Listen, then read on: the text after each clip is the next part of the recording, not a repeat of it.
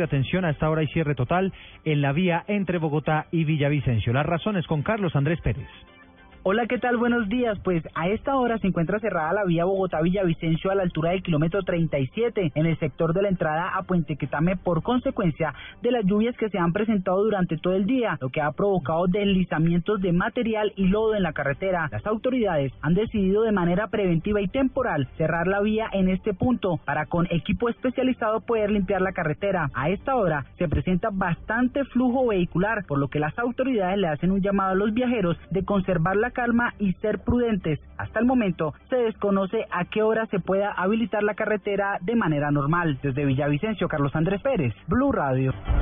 Carlos, gracias. A propósito de movilidad, se presentó un grave accidente de tránsito en la vía entre Ibagué y Bogotá, específicamente en la variante de Chicoral. Allí falleció un capitán de la policía identificado como Fabián Augusto Garzón Maecha. Otro accidente ocurrió en la variante de Ibagué. Allí resultó gravemente herida una teniente de la Fuerza Aérea identificada como Milena Ureña. Son noticias que ocurren con la movilidad a esta hora en nuestro país. Mientras tanto, les contamos que la Fuerza Aérea reportó el rescate de por lo menos 100 personas afectadas por las inundaciones en el departamento de Casanare. Ya en Yopal, las autoridades declararon la calamidad pública. La noticia la tiene Daniela Morales.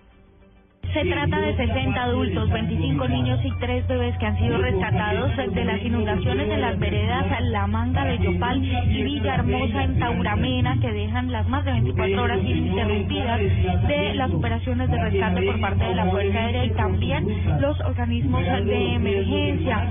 Lo que han dicho es que allí ya trabajan más de 100 hombres en lo que tiene que ver con el Sistema Nacional de Gestión de Riesgo y bomberos voluntarios que han permitido salvar la vida de quienes se encontraban en medio de las aguas y también ubicar un sitio seguro y quienes habitan cerca a la ribera de los ríos Cravo Sur y Tusania. Lo que han dicho las autoridades de la Fuerza Aérea Colombiana es que en este momento, debido al alto número de personas que requieren ser evacuadas, se permanecerá en alerta. Daniela Morales, Blue 11 de la mañana a 6 minutos, un joven se prendió fuego en el centro de Bogotá y tiene quemaduras en el 85% de su cuerpo. La historia, Jorge Morales. Una persona se impregnó en gasolina y luego se prendió fuego en el barrio Las Cruces, en Bogotá. El cuerpo de bomberos declaró que la conflagración se encuentra controlada y que fue al interior de una vivienda. Después de la búsqueda secundaria se reportaron dos personas con quemaduras. Las ambulancias ya realizaron una valoración y atención. Las dos personas quemadas responden a los nombres de Jesús Torres y Jason Torres,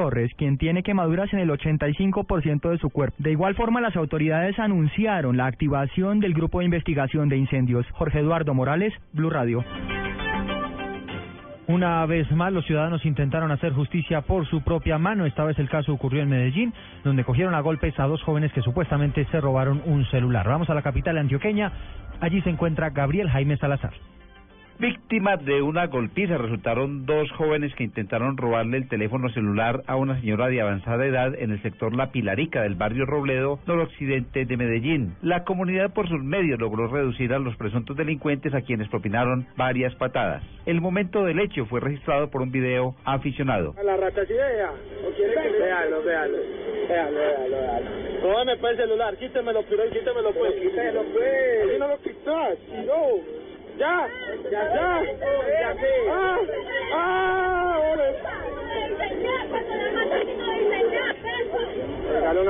el video que fue hecho en un dispositivo celular se empezó a viralizar en las redes sociales. En Medellín, Gabriel Jaime Salazar, Blue Radio.